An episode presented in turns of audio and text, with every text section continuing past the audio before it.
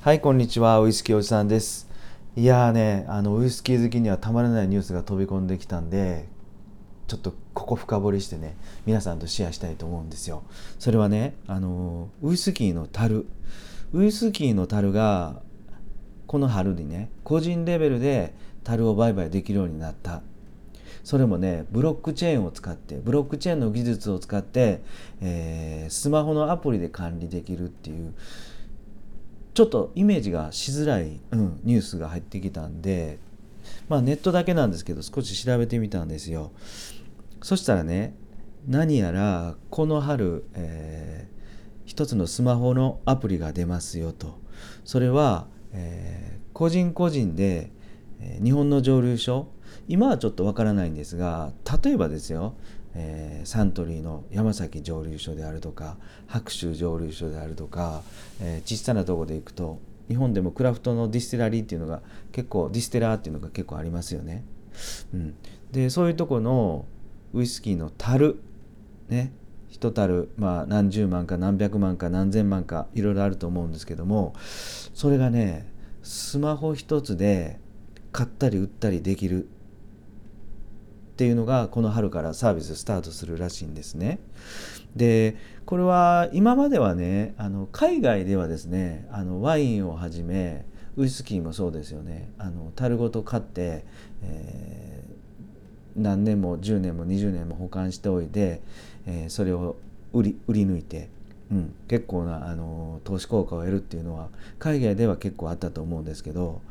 日本ではあんまり聞かれてませんでした。で一部のね、えーちっちゃなちっちゃなつながり、え蒸留所さんとすごく仲のいいあの酒屋さんとか、えーバーだとかそういう店主が本当にまあ半分ちょっと内輪のノリでねあの樽を買ったりはしてたと思うんですけどもうこれはですねもう個人レベルなオープンマーケットで、えー樽が売買できるようになるっていう話なんですよ。でこれ今までなんで日本の蒸留所でなかったかっていうと一つ、えー大変な問題があって数千数万ある樽の中でねここオープンマーケットで個人一人に一個ずつ樽を売ったり買ったりさせるっていうのはもうこれアナログベースではね管理がもうほぼ無無理難しかったそうなんですよね。でそういうのもあって今まではかなわなかったんですけどここにねブロックチェーン今ビットコインちょっと熱いと思うんですけどブロックチェーンの技術が入ることでこの管理がスムーズにできるということらしいんですね。まあ、何やらブロックチェーンのことは僕は一つもわからないんですけど樽をね、あのー僕例えばですよ僕が一つ買って、え5年ぐらい置いておいてみんなでボトリングしてみんなではあのー楽しむ、まあ、そういうこともできるますよね。でもっと言うとですねあの投資効果もめちゃくちゃ期待できますよと。えっ、と去年ではねサントリーの山崎蒸留所の、えー山崎55年っていうのがねオークションではですね、え何やら8500万円で取引された。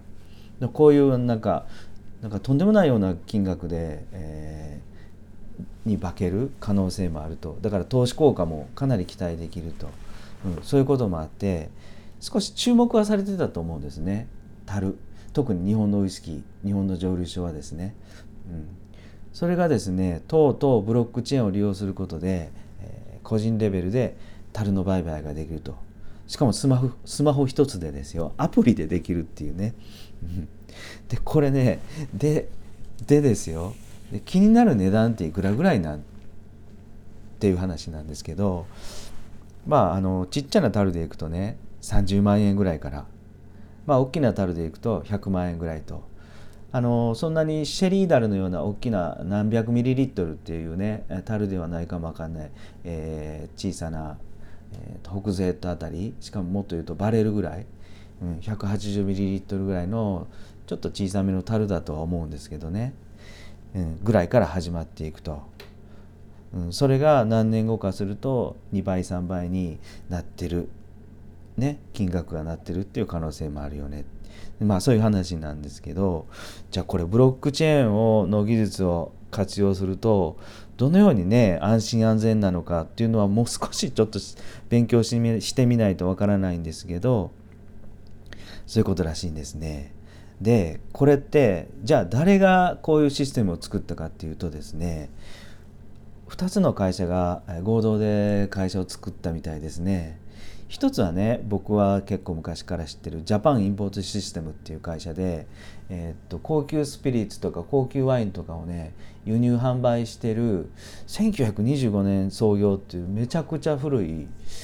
会社です。で僕が昔からあのお店やってる時からお世話になってるのがポール・ジローっていうブランデーだとかビクトリアン・バットジン、えー、ロンドンドライジンだとかですね、えー、シェリー酒